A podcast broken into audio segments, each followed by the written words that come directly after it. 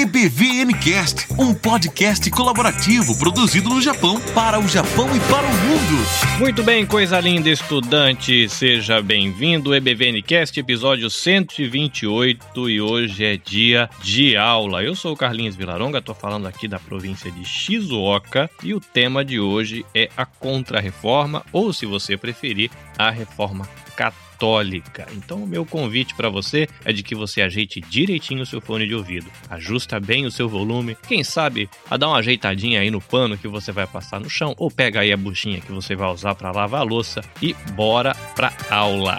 EBVN Cast para aprender e servir melhor.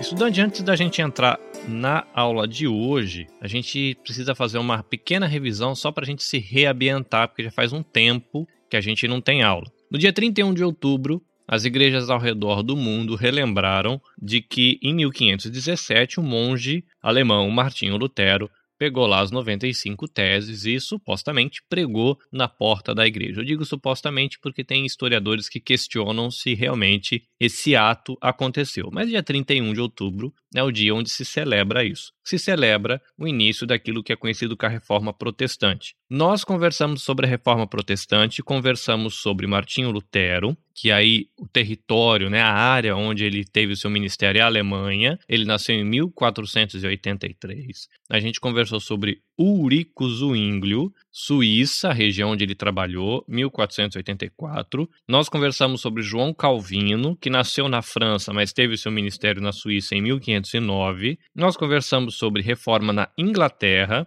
Nós também conversamos sobre John Knox, que passou lá por, pela Suíça, né, Genebra, mas de que o ministério dele depois teve um impacto grande na reforma da Escócia, e John Knox nasceu em 1514. Então você vê aí mais ou menos as datas que a gente está conversando, né? Martinho Lutero, 1483, Zwinglio, 1484, Calvino, 1509, Knox, 1514, e 1517, o início da reforma propriamente dita. Aí, quando a gente vai falar de contra-reforma ou de reforma católica, que é a resposta que a Igreja Católica deu à reforma protestante, a gente vai para Espanha. Então a gente tem aí no século XVI essa reação da Igreja Católica ao protestantismo. Não foi um negócio assim, 1517, Lutero pregou na parede lá, na porta, as teses e um ano depois o bicho estava pegando. Não, foi um processo longo,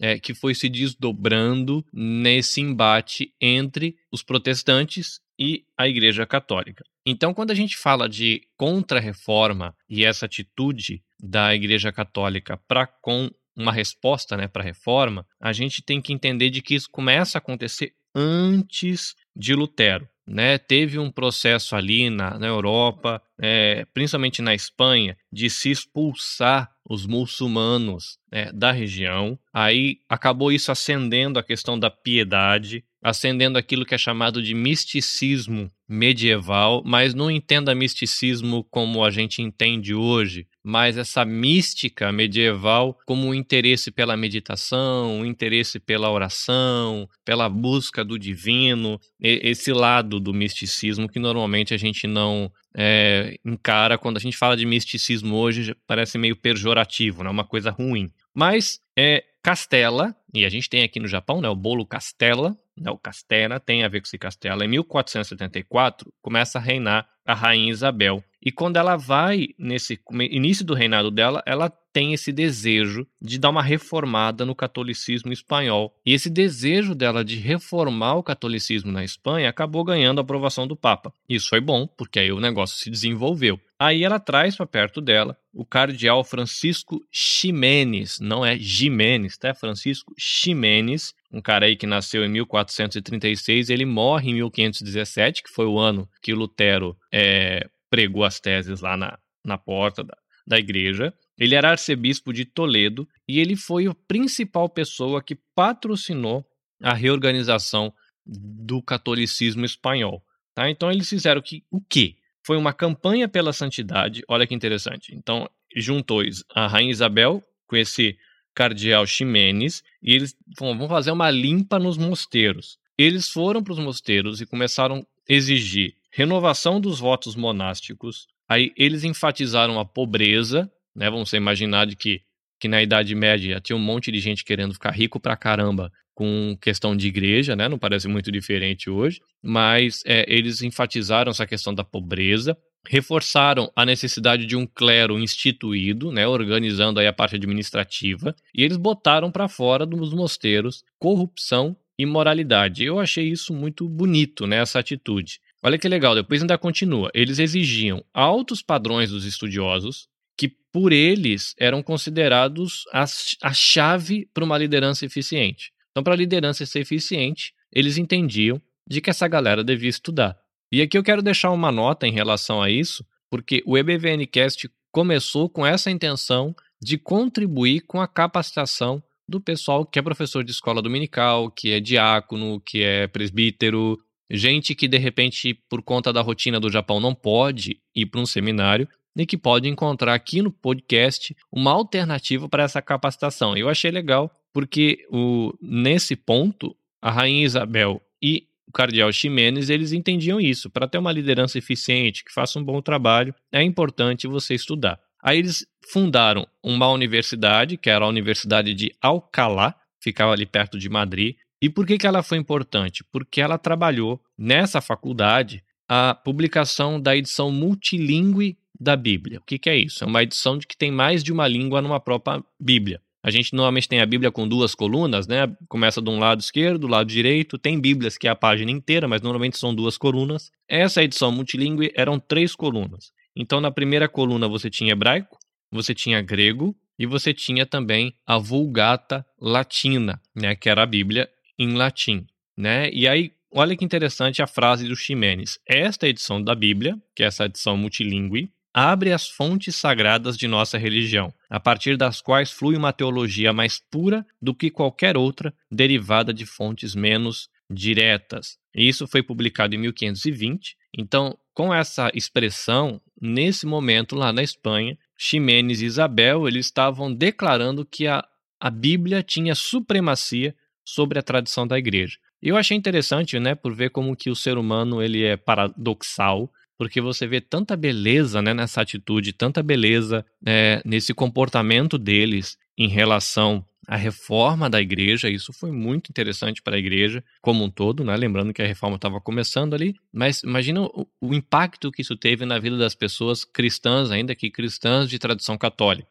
mas também teve um lado perverso, né? O ser humano sempre tem esse paradoxo. Então, por mais que teve esse lado bonito desse comprometimento com a pureza, com a santidade, com o padrão da liderança, né, do compromisso com a palavra, não foi um negócio que dá para você chamar de tolerante, porque o Papa deu para Isabel e para o seu marido Fernando a autoridade para eles usarem a Inquisição, que era um tribunal eclesiástico, que a gente ouve falar muito, né? Inquisição nos filmes, né? Porque a gente vê lá botando fogo nas bruxas e decapitando o povo, sei lá, qualquer coisa assim. E realmente foi assim que as coisas aconteciam, né? Então é, é meio triste porque eles fizeram isso, toda essa beleza na parte da reforma, mas eles usaram a Inquisição e principalmente os judeus, né? Foram é, alvos é, dessa pressão imposta pela Inquisição. Né? Então conta aqui que mais de 200 mil judeus tiveram que fugir da Espanha por conta disso, muitos perderam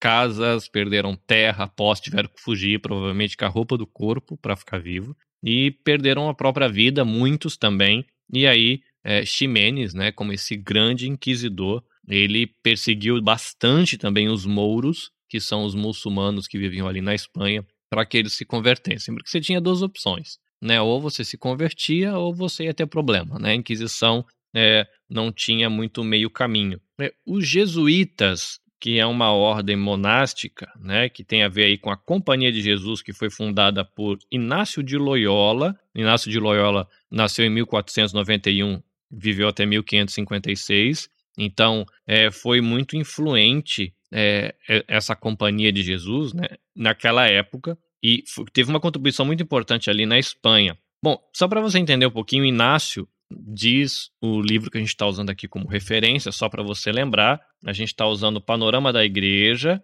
do curso Vida Nova de Teologia Básica, é o módulo 4, do curso, diz que ele tinha uma vida de muita luxúria e muito prazer, então eu imagino que ele bebia pra caramba, saía com toda a mulherada, mas ele foi ferido em batalha. E parece que essa ferida foi meio séria. Então, demorou para ele ser tratado. É, e quando ele se recuperou, ele teve aí alguns efeitos por conta disso e ele acabou mancando pelo resto da vida. Enquanto ele se recuperava, provavelmente deve ser longo esse processo, aqui conta que ele lia muita literatura religiosa e acabou que em 1522 ele decidiu dedicar a vida dele a Deus e ao serviço à igreja. É aí que ele funda a Companhia de Jesus. Como ele era um militar, ele organiza essa Companhia de Jesus mais ou menos com a mesma lógica de uma estrutura militar. O que aconteceu é que isso acabou sendo muito bom para a organização dessa ordem, que fez que funcionasse muito bem, e ele acabou tendo um grupo que trabalhava de maneira muito eficaz para enfrentar os desafios que a igreja estava enfrentando naquele momento, a igreja católica, né? E também para aproveitar as oportunidades que aquele ambiente ali de reforma e todo aquele clima né, de misticismo tal estava oferecendo para a igreja católica. Então, eles trabalhavam em três frentes na Companhia de Jesus: educação, luta contra as heresias e missões. Então, eles ensinavam bastante, eles pregavam bastante e eles faziam bastante missão. Com isso, eles conseguiram alcançar parte da Alemanha de volta para o catolicismo, da Europa Central, e foi muito interessante. Uma, um missionário que teve um, um trabalho assim excepcional dentro da Companhia de Jesus foi Francisco Xavier, 1506 o nascimento, morte 1552, e ele é considerado assim o missionário mais destacado da Companhia de Jesus. E é curioso, né, porque a gente está aqui estudando reforma protestante lá na Europa, e a gente acabou de falar de castela, né, que é um bolinho que a gente come aqui no Japão e acaba tendo um contato, né, essa história da região da Europa tem um contato aqui com o Japão e tem mais um outro contato, porque Francisco Xavier, que era um jesuíta, né, membro dessa ordem monástica, né, que era a Companhia de Jesus fundada por Inácio de Loyola, ele foi um grande missionário no Oriente. Ele veio para cá, para o Japão, na época que ele estava fazendo missão. Ele pregou naquilo que é conhecido como Extremo Oriente, ele pregou nas Índias Orientais e também em partes da América do Norte.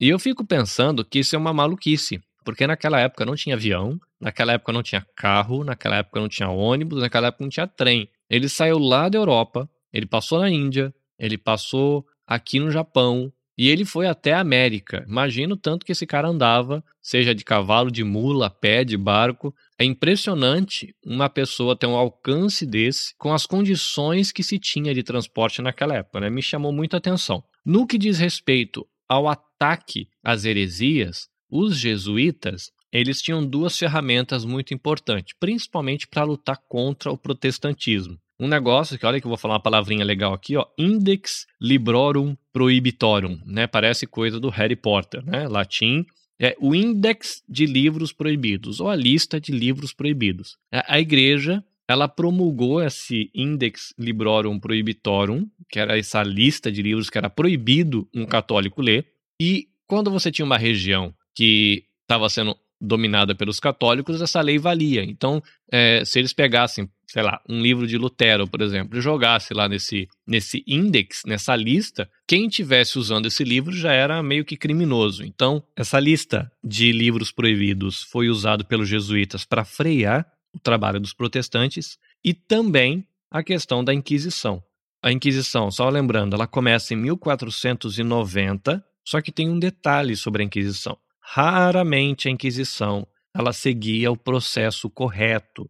Era frequente o uso de tortura. É um negócio absurdo para a gente, né? A gente é, associa, por exemplo, no Brasil, tortura, prisão, perseguição ao período da questão militar no Brasil, né? A gente tem esse, esse ar assim desconfortável né, com, com, com, quando se fala de militarismo no Brasil, porque a gente tem essa herança de quando os militares cuidaram no Brasil e a gente tem várias denúncias de tortura, denúncias de assassinato, de gente que sumiu, de gente que teve que sair do país. A Inquisição fazia uso desses mesmos recursos. Mas o que é o triste desse negócio? A gente está falando de crente, a gente está falando de cristãos católicos que, quando faziam um processo através da Inquisição, desse tribunal eclesiástico, eles se valiam de tortura, eles não seguiam o processo de, de, de julgamento, porque o objetivo era obter a confissão da pessoa e a retratação daquilo que a Igreja Católica entendia como crenças heréticas. Então, se você era acusado, já que você é um herege, já de que você é uma pessoa que está indo para o inferno mesmo, parece que a lógica na época é de que você não precisava ter, ser muito respeitado. Não tinha muita questão assim, não. Nós somos cristãos, então nós temos que ter uma atitude ética por sermos cristãos, não importa com quem, né? Aquele negócio que Jesus falou de amar o inimigo, para eles não importava. Já que você é herege, né, deixa para lá. O importante é o nosso compromisso com a palavra né? E se tiver que torturar um pouquinho aí um herege para ele se retratar e a gente botar ele na linha, não tem problema. Então é um negócio muito complicado. Quem era considerado culpado, ou o cara ia para prisão ou era morto. A Inquisição e esse índex de livros proibidos acabou tendo muito resultado em países como Itália, Espanha, Portugal, Bélgica. É, nessa época, a Inquisição ela foi muito bem sucedida para erradicar a reforma protestante.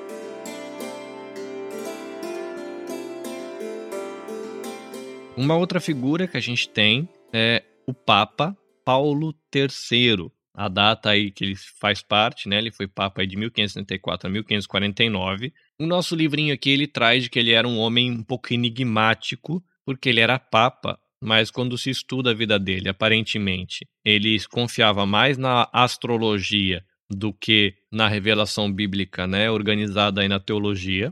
Então, como um homem do seu tempo, um homem ali da Renascença, ele foi imoral, ele foi um cara que estava muito preocupado em fazer que Roma fosse uma cidade gloriosa, cheia de riqueza e prestígio, né? A gente vê hoje é, a cidade lá do Vaticano, né? Como aquilo tem muito ouro, tem muita grana, tem muita coisa ali, não é fruto desse processo histórico. Mas, pelo outro lado, apesar dele ser um homem do seu tempo com essas esquisitices, né, sempre o paradoxo humano, ele também foi um reformador. Então ele reconheceu os jesuítas como uma ordem eclesiástica legal em 1540, porque pelo que eu já dei uma olhada aqui em livros, em palestras, aulas, é quando a pessoa começava uma ordem monástica, ele não era assim reconhecido pela igreja logo de cara. Né, tinha todo um processo, tinha que ir lá com o Papa, explicar quais eram as crenças, quais eram os valores, quais eram os princípios, e aí eles ganhavam autorização para serem um, uma ordem oficialmente, né? Fora isso, não. Mas o que, que foi mais importante, né, no, no trabalho desse Paulo III, desse Papa? Ele reconhece, lógico, os jesuítas são um ato importante, já que os jesuítas foram importantes nesse processo ali né, na Europa, com, com a questão do compromisso católico. Ele é, apontou homens dedicados como cardeais, que eram aquelas as pessoas que organizam a igreja no alto clero, ele organizou um comitê de nove membros para investigar abusos na Igreja Católica e recomendar reforma. Olha que interessante, né? Então, não, vocês vão investigar e o que tiver de errado aí a gente vai ter que dar um jeito. Isso é muito interessante. E o que é mais importante que ele fez foi a convocação do Concílio de Trento em 1545. É, isso é uma coisa que é legal você marcar. Quando a gente fala de história da igreja, Concílio de Trento, 1545. Pelo que eu lembro de aula dos seminários, o catolicismo que a gente conhece hoje não é o catolicismo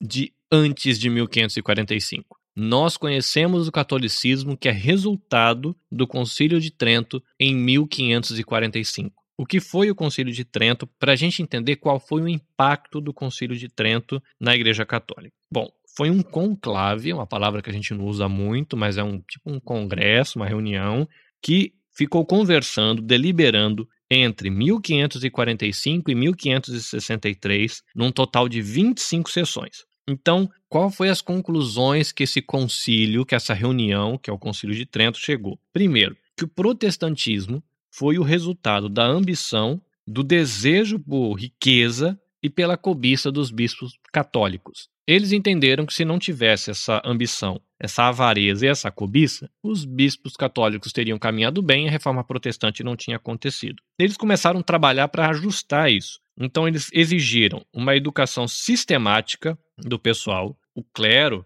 agora tinha que ser treinado em seminários católicos estabelecidos. A gente vai organizar tudo certinho aqui as informações do que a gente crê, o que pode, o que não pode, esses caras vão ter que ser treinados. Isso foi muito importante. E uma das coisas que eles estudavam muito era os escritos de Tomás de Aquino, que é o principal teólogo católico romano. Em resposta direta aos luteranos, que eram as pessoas que carregavam a tradição daqueles questionamentos das 95 teses que Lutero pregou lá na porta da igreja. Através desse concílio de Trento, aboliu a venda das indulgências, ela fez uma relação e definiu as obrigações do clero, o que podia, o que não podia, o que devia fazer, o que não devia, regulamentou o uso de relíquias e ordenou a reestruturação dos bispos da igreja. Então, muitos daqueles questionamentos de Lutero tiveram um eco dentro do Concílio de Trento, já que aquelas coisas eram alvo de críticas pelos luteranos, então a gente organiza e a crítica fica desnecessária.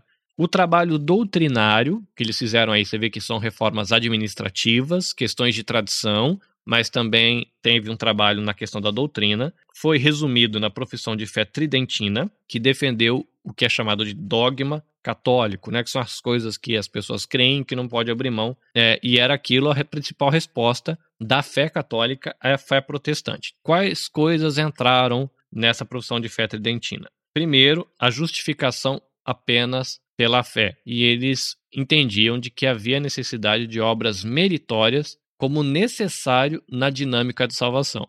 O concílio também ele confirmou os sete sacramentos, que nós falando em sacramentos, a igreja protestante tem batismo e a Santa Ceia ou a Ceia do Senhor. A igreja católica entende que os sacramentos instituídos por Cristo são sete, que é o batismo, a crisma, a comunhão, a penitência, a unção dos enfermos, as ordens e o matrimônio. E tudo isso como necessário à santificação. Também ele reafirmou a transubstanciação e a natureza sacrificial da missa. Também o Concílio de Trento, na época, declarou que apenas a Vulgata Latina, que é a tradução da Bíblia para o latim feita por Jerônimo, se eu não estiver errado, e de que só essa tradução era aceitável para uso na igreja. Lembrando que Lutero traduziu para o alemão, teve, tinha gente traduzindo para o francês, para o inglês, eles falavam, não, isso está errado, isso tem que ser em latim. A espiritualidade medieval e o misticismo medieval acabou dando energia para todo esse processo de renovação católica, essa renovação institucional. Por toda a Europa vinha nascendo uma ênfase na questão da oração, meditação, exame da consciência, leitura das escrituras, comunhão com Deus, muito desse desejo já estava presente ali na Europa antes de Martinho Lutero e, e acabou também sendo crítico, né? Esse, esses pensamentos, essa espiritualidade católica, assim como Martinho Lutero, né, era crítica à hierarquia da igreja, a postura, a conduta. E uma obra que você pode ler, é fácil de você achar para comprar, é A Imitação de Cristo, de Tomás A Kempis. É uma obra que carrega um pouco dessas reflexões dessa época, da espiritualidade católica da época. É, eu já li A Imitação de Cristo, é, não completei a leitura da obra, que eu me lembre, mas é muito interessante. Então, se você tiver a oportunidade de olhar aí na internet, porque é um livro que já está aí com domínio público, então se você baixar da internet em PDF ou qualquer outro formato, você não está cometendo crime nenhum, a não ser que seja um PDF não autorizado de alguma publicação de alguma editora, aí sim você está cometendo um crime, mas fora isso não. Mas dá para você jogar aí na internet, né? É, a imitação de Cristo de Tomás A. Kempis e você dá uma olhadinha para você ver como que é a pegada do livro, as reflexões que ele faz, lê ali um ou dois capítulos, você vai entender um pouquinho desse ar da espiritualidade católica da época. É uma outra coisa, né? A gente está falando de paradoxos, né? De belezas e de coisas muito estranhas, né? Que os cristãos fizeram, é como de perverso. É uma coisa que marcou muito é, a história do cristianismo foram os efeitos da Guerra dos 30 Anos. Nesse embate de protestantes e católicos, a galera né, começou discutindo as ideias, foi para a Inquisição, foi pro, pro quebra-pau depois. Né? O negócio, o bicho pegou mesmo na pancadaria, a coisa ficou muito séria, e aí essa coisa acabou caindo em guerra. Teve essa Guerra dos 30 Anos, que ela aconteceu de 1618 a 1648, e essa guerra dos 30 anos ela alcança toda a Europa Central ali e Alemanha. Foi muita gente envolvida com isso. A guerra acaba em 1648 com um negócio que é chamado de Paz de Westfália, e esse tratado ele reconhece o calvinismo, o luteranismo e o catolicismo como religiões legalizadas. E aí permitiu que cada governante determinasse a religião do seu domínio. A reforma protestante nesse momento é considerada como acabada. Termina aquele processo de reforma, quem quer ser protestante vira protestante, quem quer ser católico fica católico, e essa discussão tinha acabado. Porém, os efeitos dessa guerra foram muito complicados. Por quê? Como essas nações-estados agora estavam se organizando, né? Tinha meio que rompido com essa ideia de que todo mundo está conectado com é uma grande cristandade, conectada com Roma e o Papa, e agora cada um pode escolher o seu. O espírito nacionalista ficou mais acendido e os políticos eles estavam mais preocupados em crescer como nações-estados, em cuidar da parte comercial, da parte política, e essa parte religiosa começou a ficar sendo tratada meio com desprezo. Por quê? Teve muita barbaridade, muita brutalidade durante essas guerras. E nessa treta toda, como que é possível você considerar uma fé como verdadeira se essa fé foi o que causou as atrocidades de guerra que a gente viu nesses 30 anos? Essa discussão, essa treta toda por causa de doutrina acabou dando espaço para dúvida e para o ceticismo. Enfim, na Contra-Reforma, ou na Reforma Católica, que é como a Igreja Católica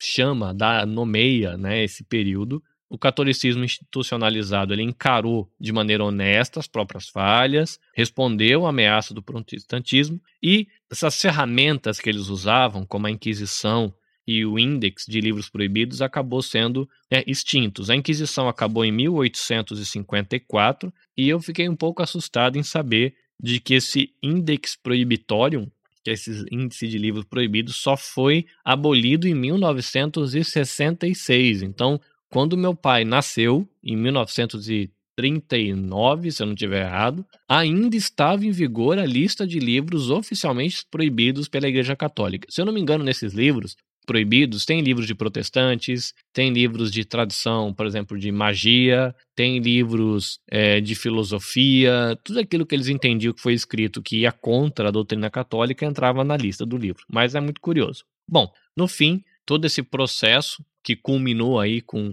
essa guerra dos 30 anos e ao fim da guerra se reconhecendo as tradições protestantes como religiões oficiais, que terminou aí com o Concílio de Trento reorganizando toda a Igreja Católica, tradições, costumes, administração e crenças, acabou impossibilitando a comunhão desses dois grupos. Hoje existe um esforço para ter um, um respeito que não ignora as diferenças, mas algum tipo de aproximação saudável, mas é muito complicado você falar de que as duas igrejas, né, as duas vertentes de tradições aí vão dar a mão e achar que tudo está igual e que não é exatamente a mesma coisa. Então fica mais complicado protestantes e católicos andarem de mão dadas como uma única igreja num sentido institucional, ainda que a gente entende que em Cristo a igreja é uma, seja você um católico ortodoxo, um católico romano, um protestante, é você sendo igreja, você é um em Cristo, mas enquanto instituição fica bem complicado a gente se aproximar nesse sentido por causa das diferenças que a gente tem. Mas algo que tanto a Igreja Católica Romana quanto a Igreja Protestante tem que encarar é aquilo que é chamado do mundo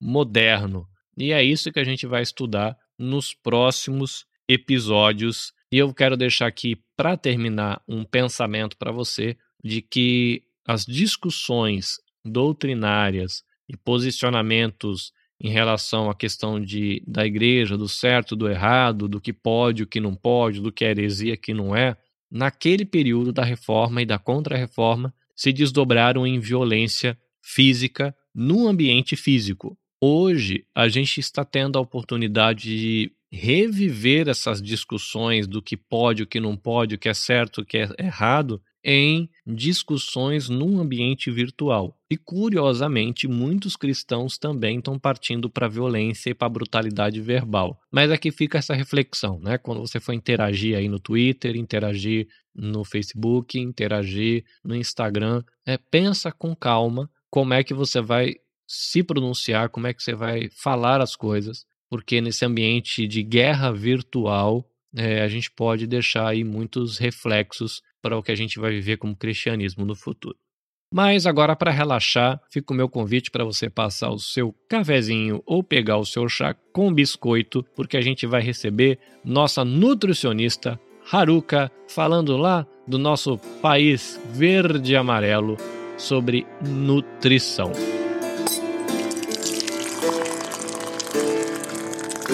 É hora do nosso café. Hora do cafezinho. Descanso da fruta. Olá, tudo bem, queridos? Como é que vocês estão? Andava um pouquinho sumida. Já agora estou mesmo no Brasil e os meus podcasts estarão sendo realizados assim, bem mais à distância, mas com o mesmo prazer e carinho que eu tinha já antes por todos vocês para estar tá passando um pouquinho da dica, das dicas nutricionais, um pouquinho das orientações que eu posso estar ajudando de alguma forma no bem-estar, na saúde de vocês também. Então, é, a pedidos do nosso queridíssimo Carlinhos, eu vou estar falando com vocês hoje sobre dicas nutricionais para o inverno né? A gente sabe que chega o inverno, vem aquela fome maior, a gente fica é, necessitando mais de um aquecimento corporal. Por isso que no nosso subconsciente a gente tem essa necessidade aumentada para nos alimentarmos mais, porque através do alimento gera energia corpórea. Por isso que a gente se sente mais aquecidos, e até mesmo mais saciados com certos alimentos do que outros.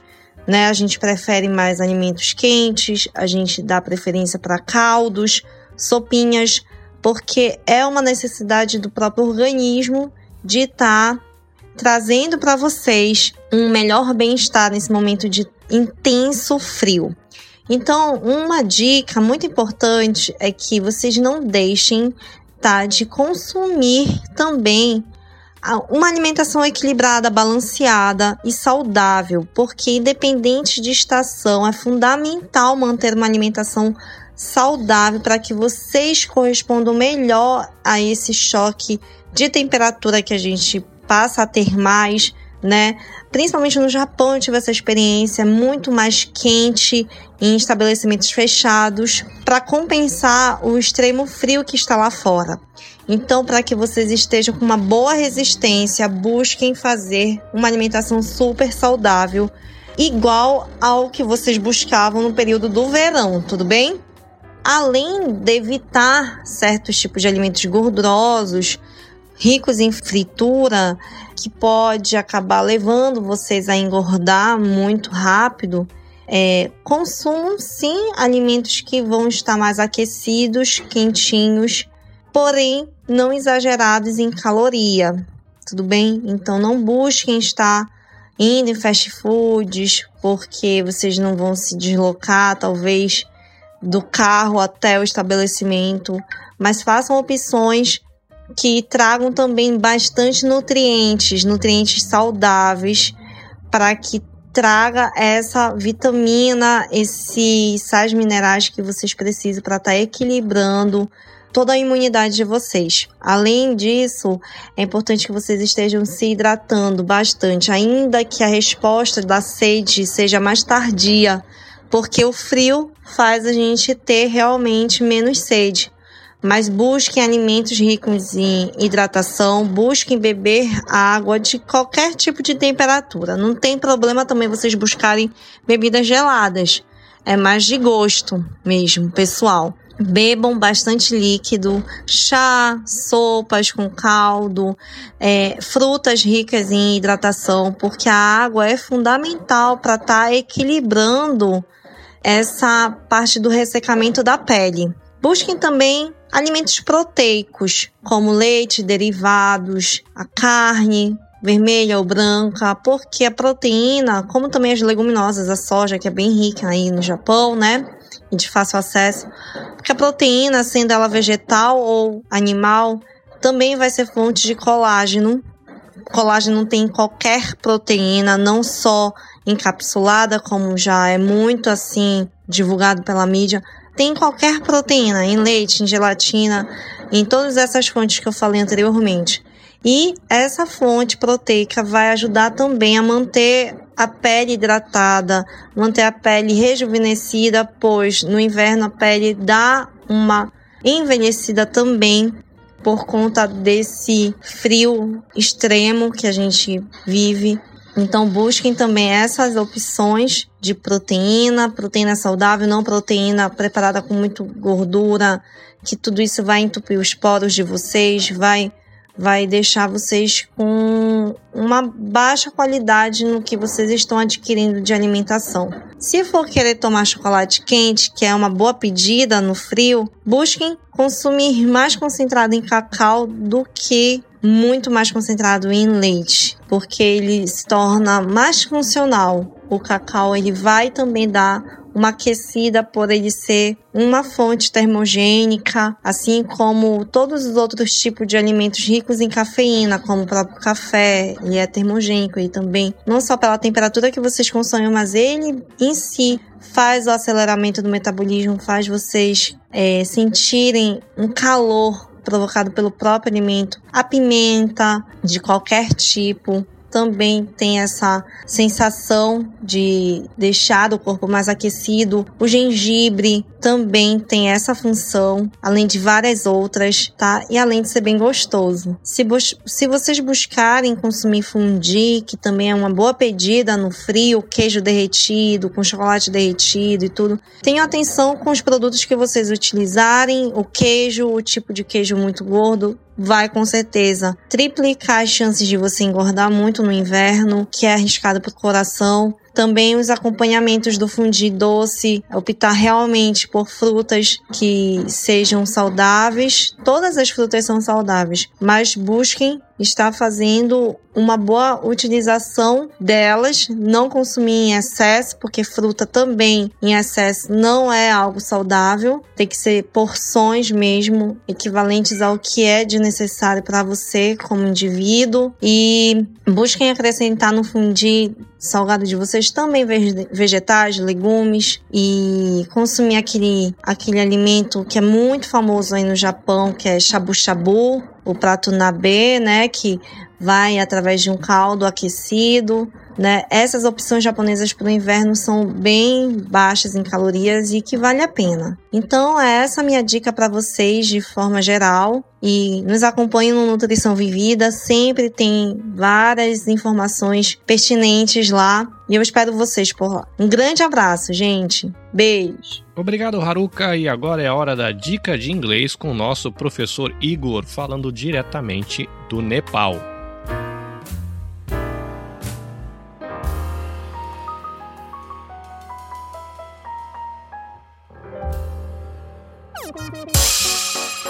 Hoje tem aula extra, porque aprender é bom. Hello everyone from EBVNcast family. How are you guys doing? Como vocês estão? Bom, hoje nós vamos aprender cinco maneiras de pedir desculpas, aceitar desculpas, agradecer e falar de nada em resposta ao agradecimento. Are you ready? Prontos? Então vamos lá. Vamos começar com as cinco maneiras de pedir desculpas. É claro que existem mais formas, mas pelo menos pegando essas cinco você já consegue evoluir no seu vocabulário de inglês. Bom, a primeira forma de pedir desculpa, a mais utilizada, I'm sorry. I'm sorry. Você pode falar de maneira contraída, can you repeat? Você pode repetir, I'm sorry. I'm sorry. Ou você pode falar de maneira completa, I am sorry. I am sorry, que seria algo como eu sinto muito. Segunda opção, I'm very sorry. Can you repeat? I'm very sorry. De novo aqui a forma contraída e a forma completa. I am very sorry. I am very sorry. Note que nós acrescentamos o very, que é esse advérbio de intensidade, para ficar algo como eu sinto muito mesmo, ok? Terceira opção, I apologize. I apologize seria algo como eu peço desculpas. Outra opção, I'd like to apologize. Can you repeat? I'd like to apologize. usamos a forma, forma contraída I'd e você pode usar de forma completa I would like to apologize. Lembre que no, na conversa do dia a dia sempre é optado pela opção, na maioria das vezes, a forma contraída, a forma mais curta, assim como fazemos no nosso próprio idioma. Repetindo, I'd like to apologize. Seria algo como eu gostaria de pedir desculpas.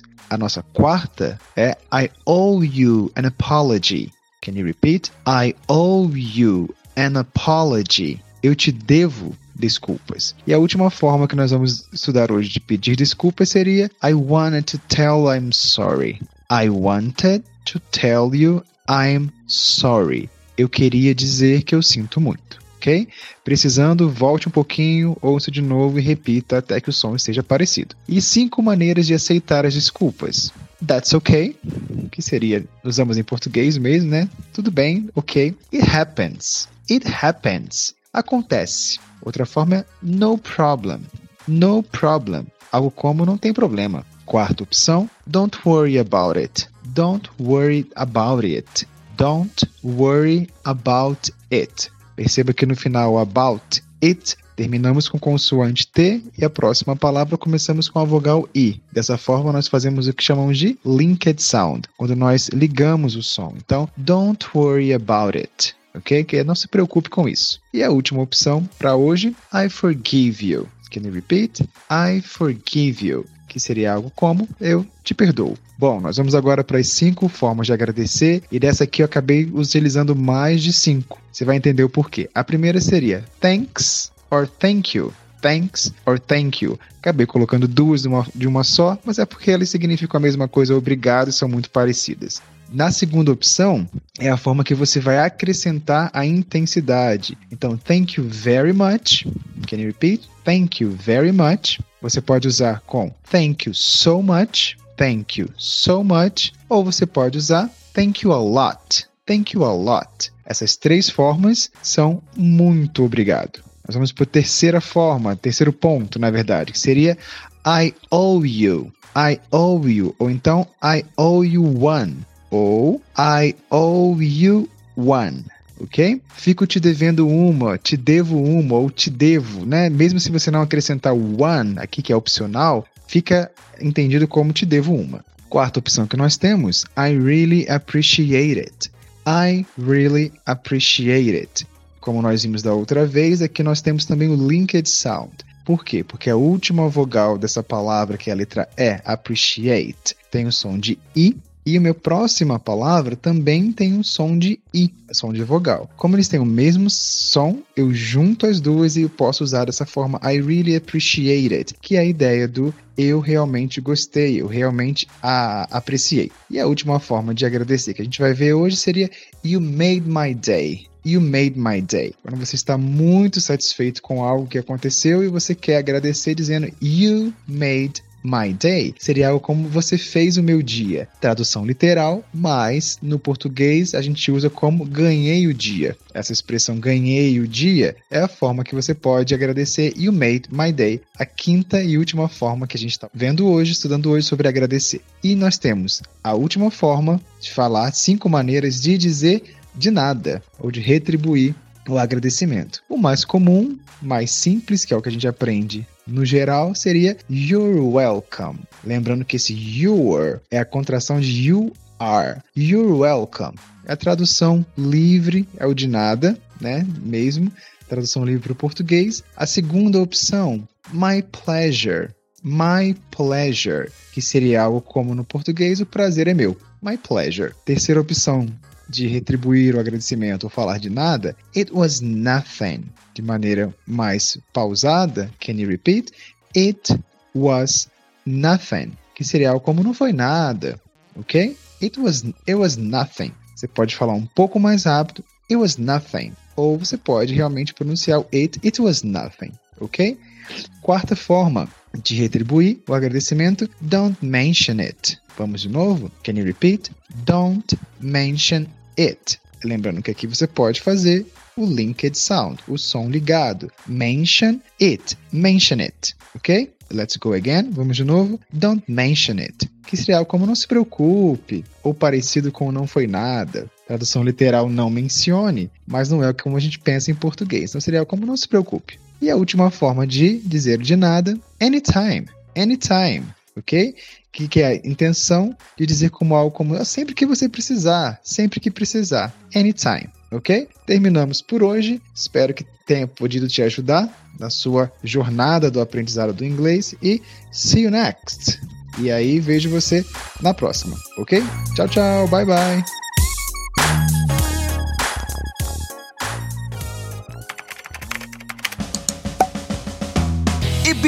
EBVNcast para aprender e servir melhor a Deus, a família, a igreja e a sociedade. É isso, estudante. Assim completamos mais um episódio do EBVNcast. Espero que você tenha gostado da aula. Dá, deixa aí nos comentários o que você achou, o que lhe chamou mais atenção, essa interação fica muito importante. Eu quero lembrar você de que você pode encontrar a gente em ebvncast.com para conhecer toda a equipe, um pouquinho do que a gente tem feito, ou ouvir todos os episódios lá de nossa, direto da nossa página. Você também pode acompanhar as nossas postagens em ebvncast no Facebook e ebvn.cast no Instagram. É isso. Foi muito bom ter você por aqui. Deus abençoe você. Esperamos você no próximo episódio. Caris, Shalom e até mais.